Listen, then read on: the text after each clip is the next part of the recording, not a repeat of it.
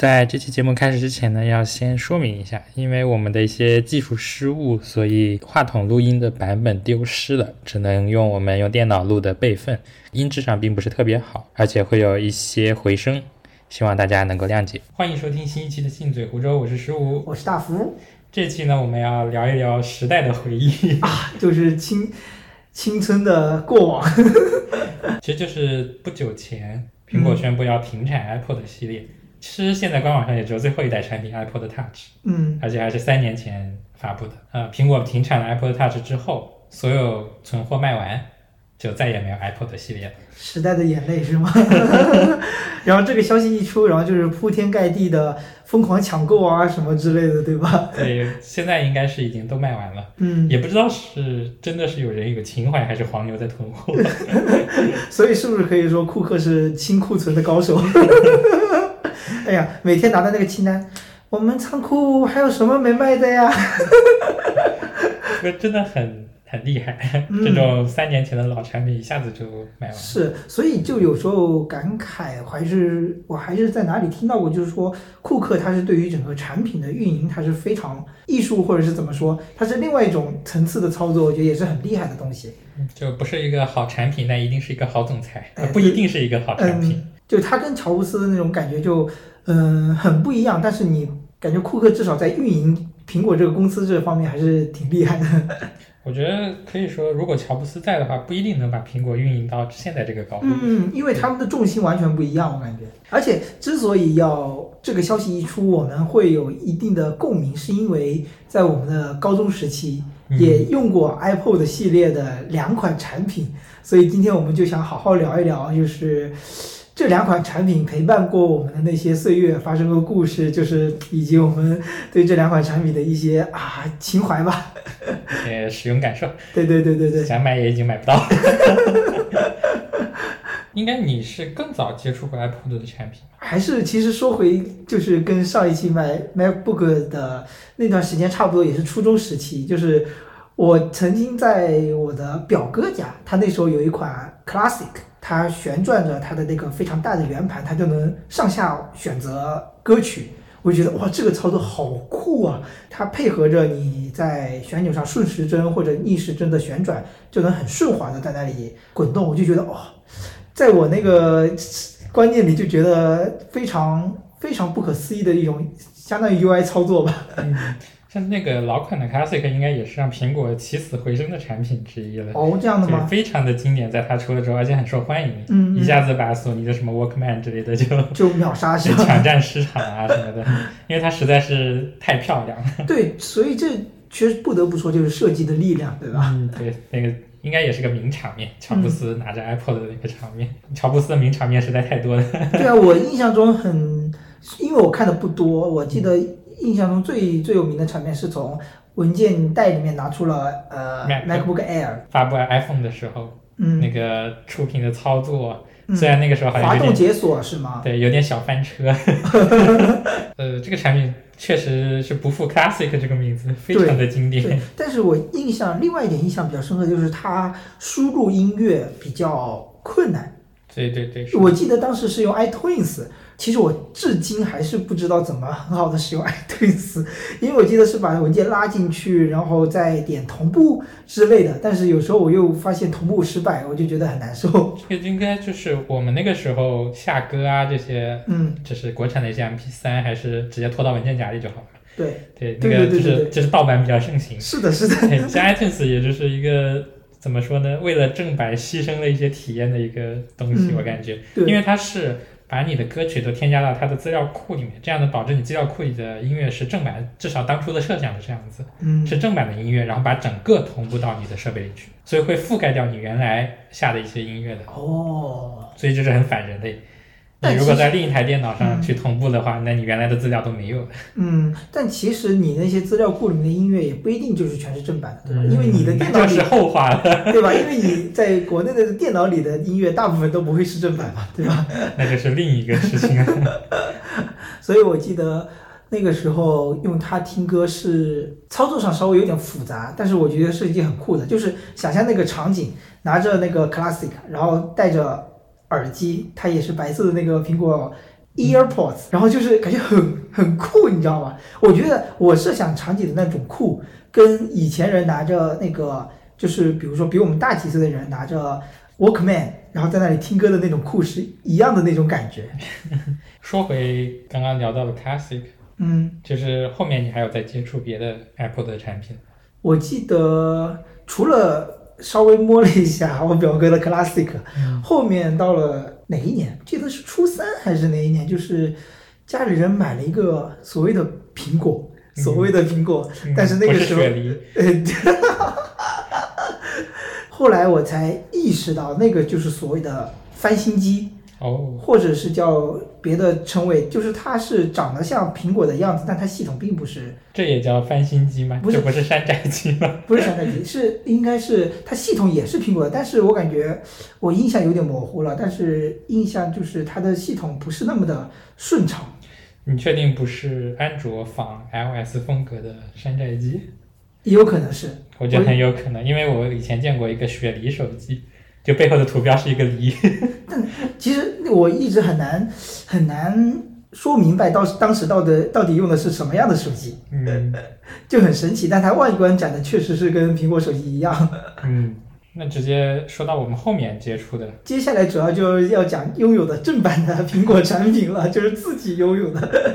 我忘记我是在高一还是高二的时候去买了 iPod Shuffle，那个时候去买就是一个很小很小的 MP3，你是在哪里买的？是线下的一个经，我现在也不确定它有没有授权，应该是一个经销商的那种店，啊很小的一个小店。我明白了，就是大街上都能看到，然后它上面有个会有 logo 标志，或者加上中国移动之类各种各样杂标的那种小店，对吧？哦，那还是不一样的。我记得当时它那个 logo 就是一个很大的苹果，它有可能是正版经销商。哦，当时还没有想到这种官网下单啊之类的这种，对吧那？时候好像连官网都没有这种概念，嗯，嗯对网购还是比较少的，在高中的时候。嗯，嗯，就我我们买的东西比较少。对对对。对，因为不可能再去淘宝上买苹果产品，我记得应该是不会的，对吧？嗯，我觉得那印象里是没有的，嗯。那时候都是去线下买，嗯，你啊当时是什么样的一个契机让你去想到说买？只是想要一个 MP 3 哎，我记得应该是看到别人有过，嗯，是一个红色的还是什么，我已经记不清了。反正我买的是一个天蓝色的一个版本。说起这个颜色，Shuffle 好像就是那一代就已经有很多颜色了，这跟我印象有点不一样。我以为是库克上上马之后，它才会有 苹果产品才会有各种各样的颜色，但其实那个时候就已经有呃各种各样的选择了。我记得也就 iPod 上颜色会分明一点，嗯，像一些 iPhone 产品，它还是以黑白为为黑白为主的。对，就只有黑白的选嗯嗯。嗯嗯像后面想要聊的 Apple Touch，嗯也是只有黑白的产品，嗯，就在我们买的时候。对哎，说回来，就是你当时想买一个 MP 三，对，但是你你不觉得这个 MP 三跟我们就我印象中的 MP 三完全不一样？是的，就是它没有屏幕，嗯，是吧？哎，我记得我当时应该是在上高中之前还拥有过 MP 四，你还记得这个产品吗？我当然记得，就是一个很小的一个，嗯。现在看来很小的屏幕啊，那个时候还是很震撼的，是的，可以躲在被窝里面看电影，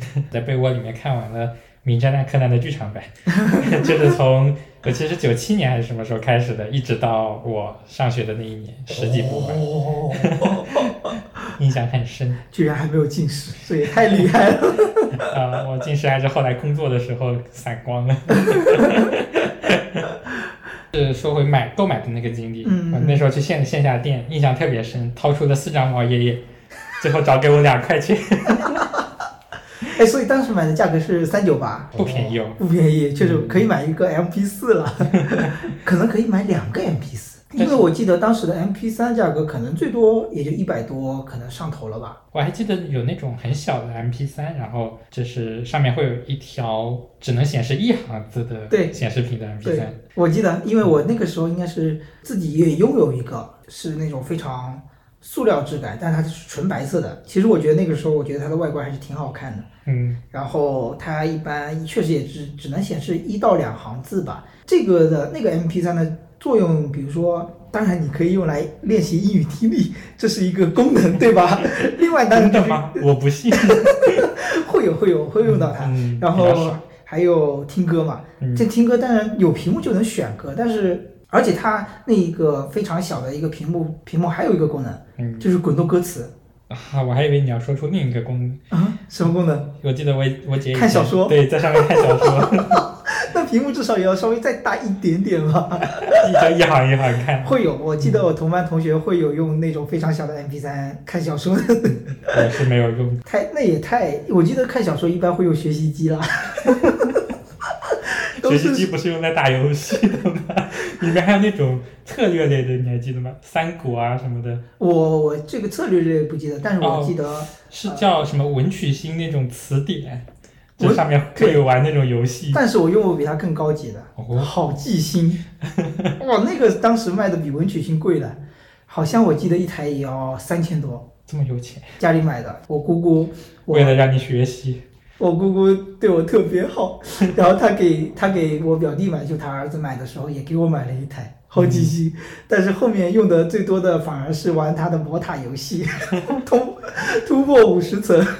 绕回来，我们继续讲 Shuffle 最显著的特征就是没有显示屏我觉得最显著的特征不是小吗？，MP 3也很小，但它就是 MP 3会比较长条，一般来说，嗯，对吧？印象中的 MP 3一般都会比较长对，是，比较长的。它是一个方形的，现在在想回想起来以前的 MP 3嗯就会觉得不是那么好看了。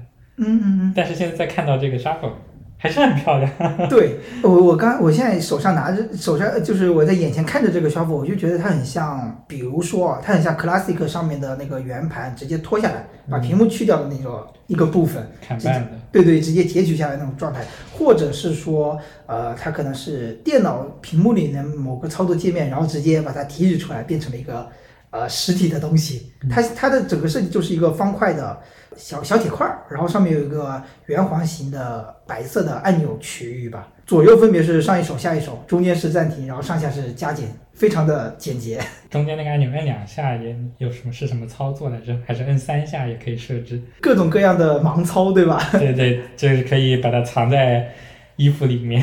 是的，而且我们看一下，它还有三点五毫米的耳机孔。嗯，旁边有一条。旁旁边有个应该是显示绿灯吧，应该在充电的那个灯。对，再有一个按钮是不知道是做什么的，开机，滑动的是开关机的键，对，滑动应该是开关机，中间那个按钮，这个我倒是有点忘了。就最上面那个可以设置开关机，还有随机播放，还是顺顺序播放，哦这是一个三段式的一个滑动按钮。嗯而且它整体的设计就是一个小夹扣式的那种，对，设计很像很像现在这这几年比较流行的无线麦克风，那种夹着的设计。你把这个夹子打开，里嗯面会有一些字。我记得这里面的字，在我刚拿到的时候也是很震撼的，哎为什么？为什么你会觉得这个很震撼？因为当时我们拥有的产品都比较粗放，要么塑料质感呀，这这很少有这种很小很小要么就把那种非常呃国产的那些字体的图标，就是品牌的图标放在屏幕的最上方那种感觉。对，就是当时没有过这样一个产品，整个产品的机身看起来是没有任何一个标识的、啊，除了除了背后的一个苹果 logo，对，没有任何的文字。嗯，但是你把这个夹子打开一点的时候，就可以看到里面的相关的那些信息描述很小很。小很小的，还有序列号啊什么的一些描述。嗯，还有这这句最经典的 “Designed by Apple in California”，后面基本上所有的产品都能看到这个。嗯，是的，就是苹果不会标明，就不会写 Made in China，嗯它都是写是呃苹果设计，然后都是组装在中国。嗯，是 好怀念的产品，还记得那时候有一个很经典的操作，嗯就是把它放到怀里面，然后耳机从袖子里穿过去。那其实我的 MP 3也能做到这样的操作呀。是的呀，就是它就是一个 MP 3你不能把它说它有什么特异化的功能，跟国产有什么区别，对吧？嗯，它就是一个普通的 MP 3版。因为当时我有向你借用这个 MP 呃 Shuffle 嘛，嗯我拿它的用途就是跑步时候拿它来拿它来听歌。嗯，因为我当时会觉得，我兜兜里要是揣一个 MP 三就会觉得很累赘，因为它会在兜兜里面晃来晃去。嗯，但这个时候的 Shuffle 它的那个夹扣的设计就会觉得非常的棒，它可以夹在比较稳固的地方，这样跑起来就不会有特别大的晃动。初代运动耳机。运 动设音运动音乐设备，哎，这样说来，这几年这种音乐设备的更新换代真的好像很不一样，因为一下就让我想到了那个，古比如说骨传导耳机，它在里骨传导的那个耳机里面就能下载音乐，然后它同时又是一副耳机。像音乐播放器，就是讨论的热度也已经很低了。因为我们现在用音乐来播放，都是直接用手机来播放嘛，对吧？嗯，我记得你以前是不是买过音乐的播放器，对，买？买过一个爱立爱立和和的，对，爱立和的。但是后来发现，如果你真的要玩 HiFi，嗯，要烧的钱太多了。后面玄学领域开始之对，对对对对，你要你可能要买呃放大器，要买非常好的耳机，哇，那个简直就是啊、不能不能深入的一个，是我无法深入的一个领域。嗯，我就记得我买完了索尼的一个头戴式耳机嗯，之后，就觉得这个东西不适合我，对 听不出来，还压耳朵。是啊，就是我当时买了，我买用买完那个爱立和之后，我就觉得跟我预想中的那种想要的听感上的非常大的提升是没有达到的，嗯，所以后来就没有继续 玩这方面了。聊它的精妙之处，可以聊聊它的缺点。使用感受最大的不方便就是它没有屏幕呀，对，它的优点就是它的缺点。我觉得它主要是最难受的一点就是不能像我们像其他的 MP 3有一个目录，嗯可以直接选择一下我想要听的那首歌。嗯，比如说，呃，这个 Shuffle 你的容量是有多少？十六 GB 吗？还是两 G，哦只有两 GB？两 G 在当时应该算不小。嗯，但是两 GB 至少也能下载三四百首歌，应该也没什么问题吧？如果你特别想要听某首歌，你就很难找到它，对不对？是的，它又又没有像 Siri 一样的助助手，比如说 Hey Siri 帮我播放某某首歌，哦，我想起来了，最上面这个按钮小按钮是什么用处？是什么用的？我记得是按一下之后，它会把它的歌名给报一遍。哦对，我记得好像是这样子的。哦，嗯哎，这个设计有点像哦，现在是 Siri 了，我想起来了。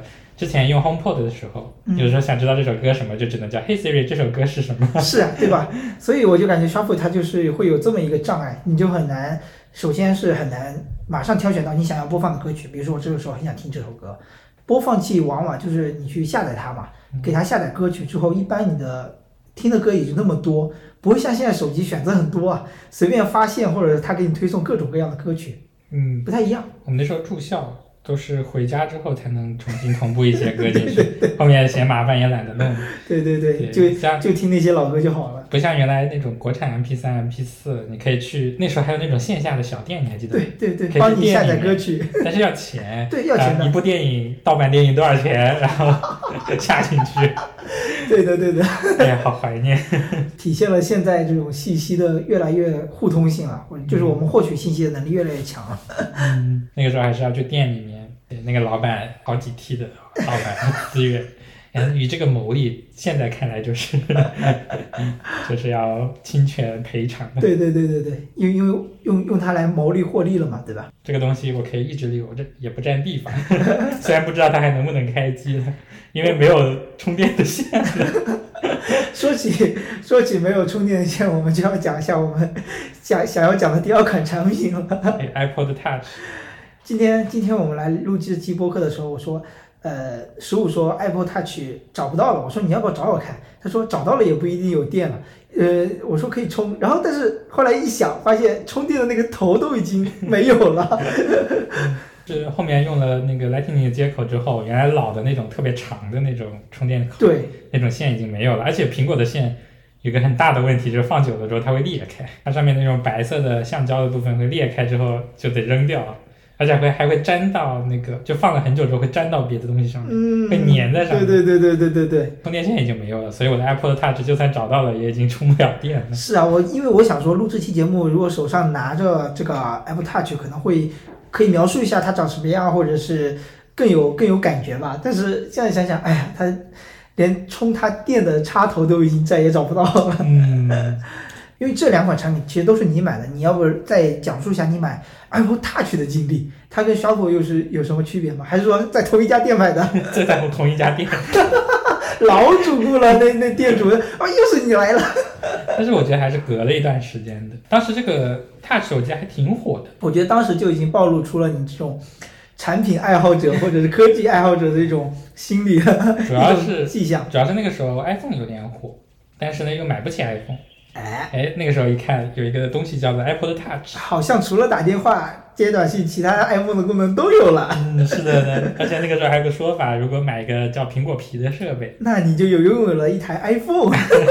虽然会让你的 iTouch 变厚很多，对对对，但是我我没有用过苹果皮，也不知道它的体验是什么样。因为我记得 Apple Touch 当时给我就是我们一起玩的那个印象就是非常非常薄。呃，因为它的边缘是圆角的，跟有点像那个 Air，Air 对。对，就会让你感觉它的很薄。是的，那我们继继续聊一聊你当时购买它的经历，是当时是花多少钱买的？不清嘞，我记得一千多块钱吧，好像 Apple Touch 的价格都没怎么变过，嗯从以前到后来的产品，嗯，这也就是一千五六的样子。但是后面你要知道，原来的购买力一千五六和现在的那差距很大。对对对对，现在一千多，我感觉嗯，通货膨胀。有钱。哎，你别说，我就觉得只是通货膨胀的原因。呃，我想起来那时候去买的时候，它的包装不是像现在 iPhone 那种纸盒的，嗯，对，还不够环保，还有上面是，有各种塑料膜的嘛，对吧？对不，那个时候很不环保，上面是一个塑料盖，塑料盖。它是一个透明的塑料盖，然后你打开之后能看到里面，就不打开都能看到里面的那个 Apple 的产品。哎，我还没见过这种没，有那看过那个包装，我没见过。非常不环保。然后它是说起环保，它肯定有送充电线和充电头，对吧？哎，充电头有没有？我记不清了。嗯而且应该有耳机线。对，充电头有？我记得我买的就是我高考完之后，我拥有了自己的第一部 iPhone 产品，就是 iPhone 5S。嗯它当时是有送耳机线的，我记得。嗯，耳机和充电头都是有的嘛。对刚开始还不够环保，不像现在啥都没有了，是啊，过两年线也不给你。当时你买的 i Apple Touch 是第几代？应该是第四代，而且那个时候还是有八 G 的版本。你买的是多少对？我记得是八 G 的乞丐版，哦，但那个时候八 G 确实很够用的。嗯。对，因为我们也不往里面放电影啊什么的，就很够用了。嗯，你买的 iTouch 四的这个外观，嗯，外观正面其实跟我觉得我记得是跟 iPhone 四 S 是差不多的，嗯，这是一个 Home 的按钮，然后上下大下巴，嗯。中间一块小屏幕。而且它那个 Home 的按钮就跟，因为是 iPhone 5 S 加了指环指指指纹纹，对所以它有一圈金属边。对对，在这之前，它都是那个它的整个凹陷的 Home 键和旁边的是相当于是紧密贴合的那种状态了，对吧？？是的，就是有一个小坑一样的，是的凹进去。不得不提一下它的金属背板，嗯它那个背面不是玻璃的，是金属，对对对，金属的祖传漏电。插上充电头之后，呃，手只要是往上移动就能摸到那种电的感觉，就跟现在 MacBook 一样。对对对，我刚才想说，就是现在 MacBook 不是说那个在充电的时候，就是电脑键盘的左半边会有电流吗？对，就是因为它没有接地嘛，是就会有祖，就是祖传的问题，到现在都 还是这样子。你，所以你被电过是吗？我之前好像是没不是它不会有让你有触电的感觉，但是有稍微就是麻麻的感觉。对你摸上去，就是你手移动的时候会有一种嗯麻麻的感觉。嗯，哎，我记得你当时的那个 Touch 的颜色是背面是银色的金属是吗？，对，都是银色的金属，都是银色的。对，然后表面正面是黑色的，黑色的，对，嗯，正面另外一种就是白色，而且它非常的轻薄。你知道为什么我记得它非常轻薄吗？嗯，因为可以藏起来，而且你知道藏在什么地方？就是当时我描述一下我们当时使用的场景啊，那是一节自习课，老师发了一张卷子，应该是数学卷子还是或者是物理卷子，让我们来答嘛，嗯来写题。哦，我们是我记得我当时心里是觉得，还放在网上写也可以嘛，反正又不是马上要交的，对吧？嗯只是让我们写作业，然后就开始，反正就是我们拿出了 Touch 在那玩，嗯，我们同桌嘛，然后 Touch 应该是放在中间，我们看着看着看着看视频，然后看 NBA 视频，看看 NBA 视频，等一下还可以再聊另外一个事情啊，就是看 NBA 视频，看着看着突然发现，我靠，老师从前面来了，这时候我就觉得你那一招超妙，你就把你就把试卷那一张非常薄的那张试卷轻轻的往左挪了挪，就盖到了 Touch 上面，然后就一点厚度都没有的感觉，对吧？让老师完全看不出来。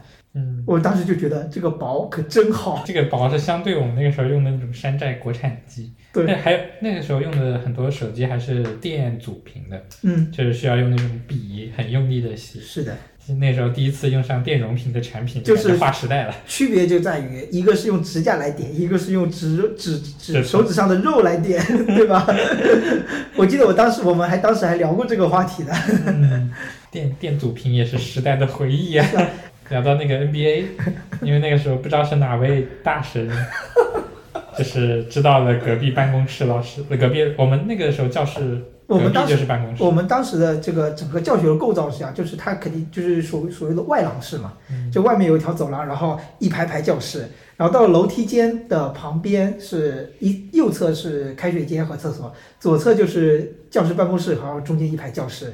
我们的教室就是相邻着教师办公室的那个最近的那个教室，就只有一墙之隔。嗯，办公室肯定是有 WiFi 的嘛，但是不知道为什么这个 WiFi 密码就被流传了下来。而且老师们还一直没有改。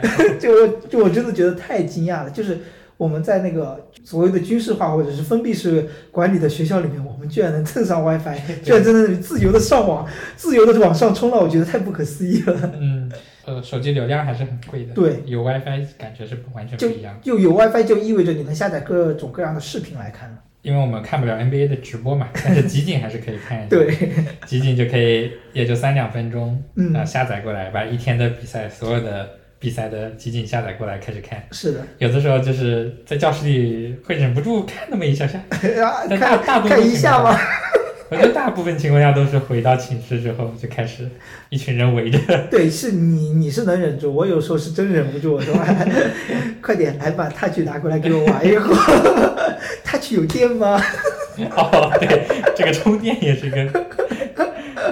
唉还好老师应该听不到这期节目，当时是怎么充电来着？都是在后排，哦，而且大家的设备都很多 对，都得排队充我们那。个教室的角落，类似于那种小学的花草角或者之类的，我们那个空调的嗯立式空调的那个角落后面有个插座嘛，对，然后那个插座我们会经常会用一个板子或者是什么把它挡住，嗯后面就是甚至会有插线板之类的，然后就一堆设备在那里充电。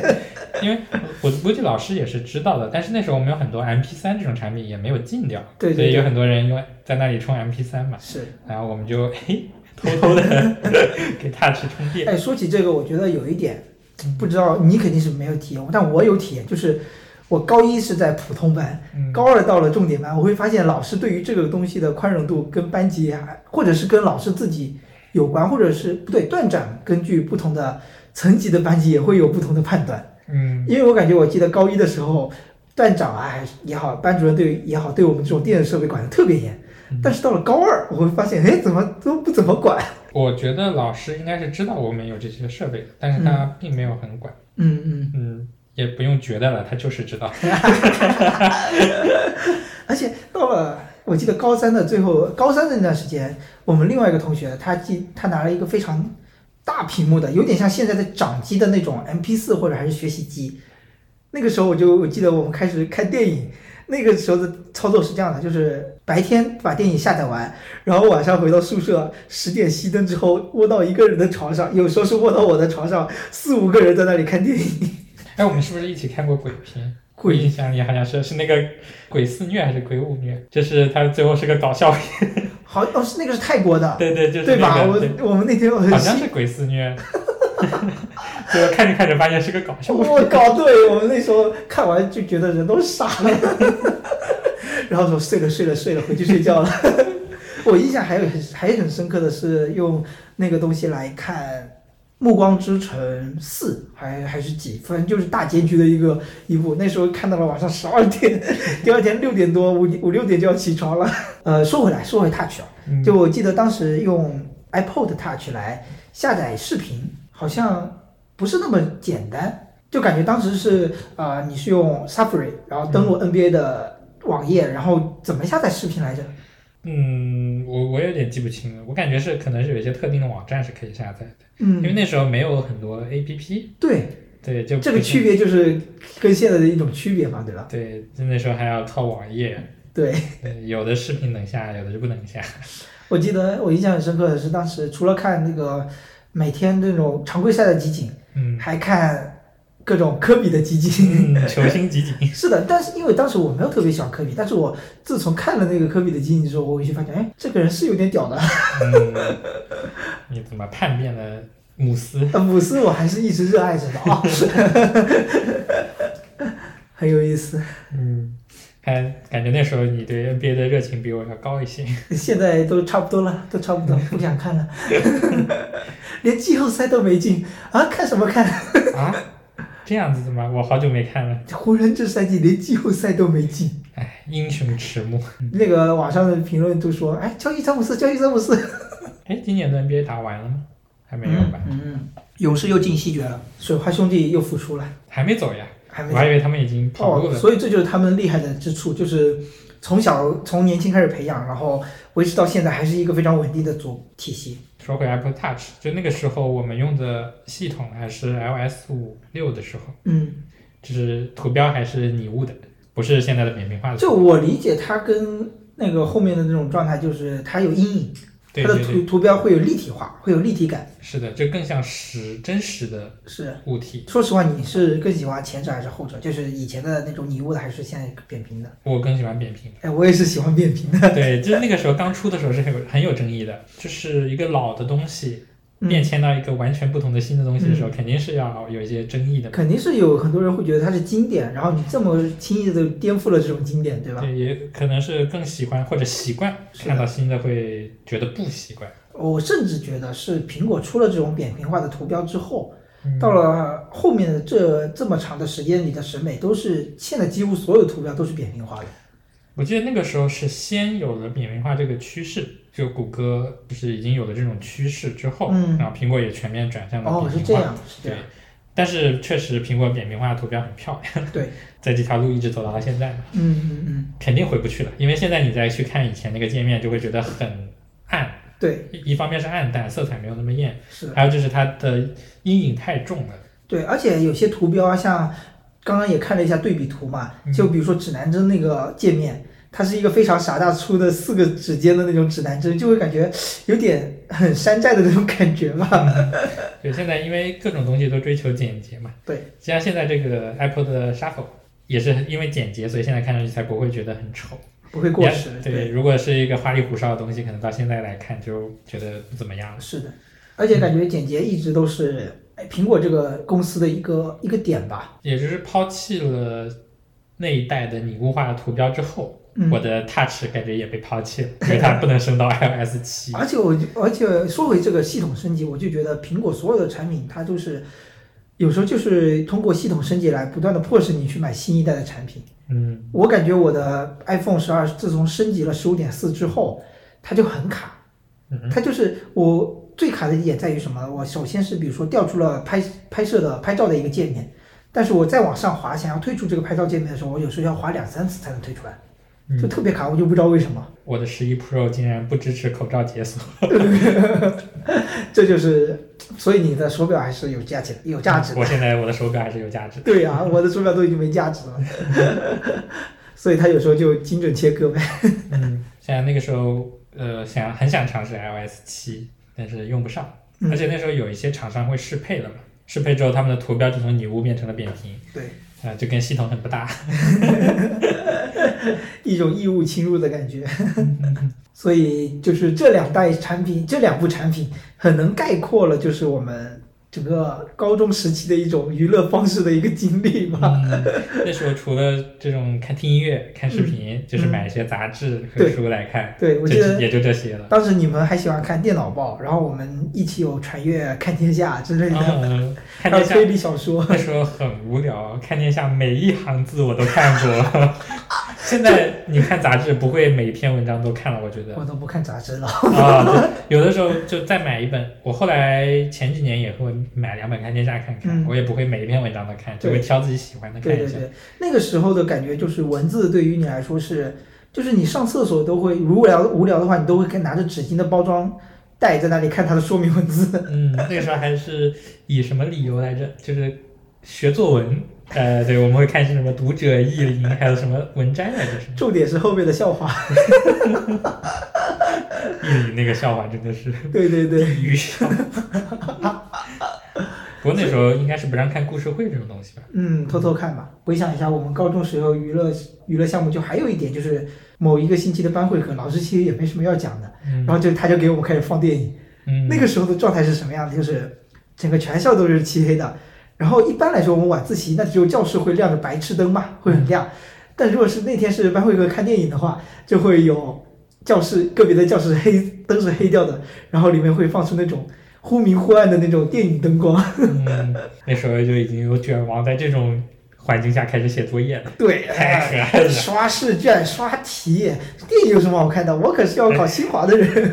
太可恨了，电影都不让人好好看。对啊，然后还有那种那种卷王，就是在走廊里面问老师问题，在跟同学讨论问题也有。那今天的回忆的部分差不多就这样就 结束了。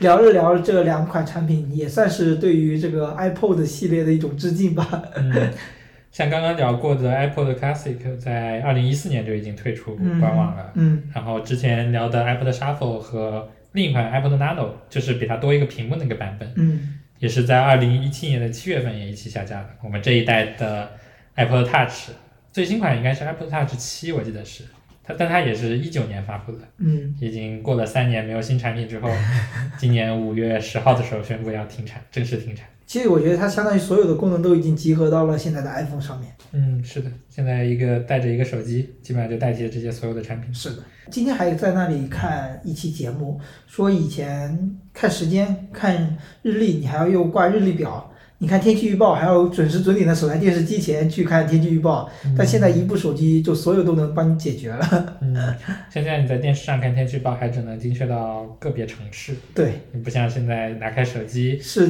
定位性区啊、的。镇啊都能看到。对对对，这也是科技的一种进步。嗯一些老产品也逐渐的被淘汰了。哎，那也只能说就是我们的一些生生命经历，伴随着这些产品，嗯，也慢慢的快被淹没在这种历史洪流里面吧。所以就是科技的进步能能更新很多，而且就是这种电子产品的这种普及，就会发现。呃，现在的小孩对于一些事物的潜意识的判别，跟我们那边那时候是不一样的了。就是比如说，现在的小孩子，你给他一个电子设备，他能很快的上手，而不像以前我们可能都是要捣鼓一番。嗯应该说现在的电子设备更好上手，嗯，不像我们当初的，像这个 Shuffle 的设计就很简单，上面按钮一看就知道是干嘛用的。嗯除了刚刚说的那个，可能要看一下说明书。就是其他的按钮基本上一看就知道是干嘛用的，就不像是以前的有一些设备花里胡哨，按钮一堆。以前的黑莓各种按键，说起黑莓，我可是很喜欢我初中时候用的的，对一七幺，嗯，那是我非常喜欢的一部手机。还有那种滑盖的诺基亚商店呀、网页呀，你想找到一个 APP 或者是一个呃那时候应该叫找到一个软件，嗯还是很难的，对，不像现在商城啊什么的。我觉得这也许真的也就只有我们那一代能体体会这种感觉，就是在过渡期间。嗯，我们是算夹在中间的，对对对对对，比我们更老的一代可能接触的产品，是更实体化的一些东西了。嗯，比如说，它要有碟片、有磁带放进去，然后才能听歌，嗯这是更早一代，对吧？嗯，到我们后面那一代，那它就直接网上下手载。机了，但我们相当于有个中间的介质的一个过程。对，我们还会去线下去下载歌曲对、下载电影，确 实确实，我们付钱，耿耿于怀。确实我们那一代真的就是处于夹在中间的这么一个状态。不知道以后会变成什么样。移动互联网时代这十来年吧，嗯，已经基本上定调了的感觉，一个快速发展期已经过去了，不知道后面会是什么。那时候感觉这些电子产品里面蕴含的那种世界，对于我们来说就是另外一个世界。是吧？想象打 NBA 的都很很高很大，但是不知道有多高多大。后来我去线下看网球的时候，才注意到这些运动员是这么的高的，嗯，其实很难想象，如果你没有见过。是的，这因为他在你的小小屏幕里面就那么高，而且都是俯视角度。对，他周围的人也跟他一样高。那我们这期的相当于青春电子 iPod 的产品回顾就在 这里结束了。纪念一下 iPod 系列吧，对，以后也见不到了。现在都已经被抢光了，那就说明已经买不到了。是的，是的。如果听众朋友们也有一些非常印象深刻的 iPod 系列的产品，也欢迎给我们留言评论。那我们下期再会。Bye.